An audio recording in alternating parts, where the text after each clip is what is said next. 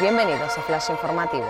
La COE ha decidido por unanimidad rechazar la última propuesta del gobierno de Sánchez para la prórroga de los ERTE. La negativa se debe a que la última oferta continúa centrando las exenciones de cuota en la activación de trabajadores en ERTE en lugar de focalizarse sobre aquellos que no pueden incorporarse al empleo. La patronal asegura que seguirá trabajando para conseguir sus objetivos.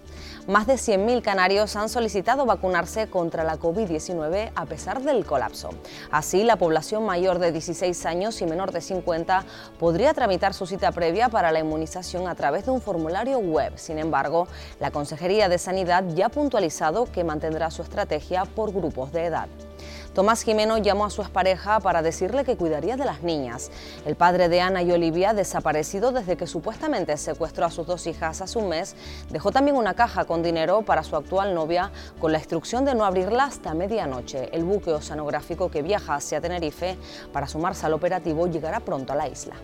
Ciencia ficción será el tema del Carnaval 2022. Más de 6.000 personas han votado durante una semana para elegir su opción favorita, obteniendo la ganadora más del 50% de los votos. Según ha explicado el concejal de fiestas de Santa Cruz, ha sido el año con más participación ciudadana. Más noticias en diariodeavisos.com.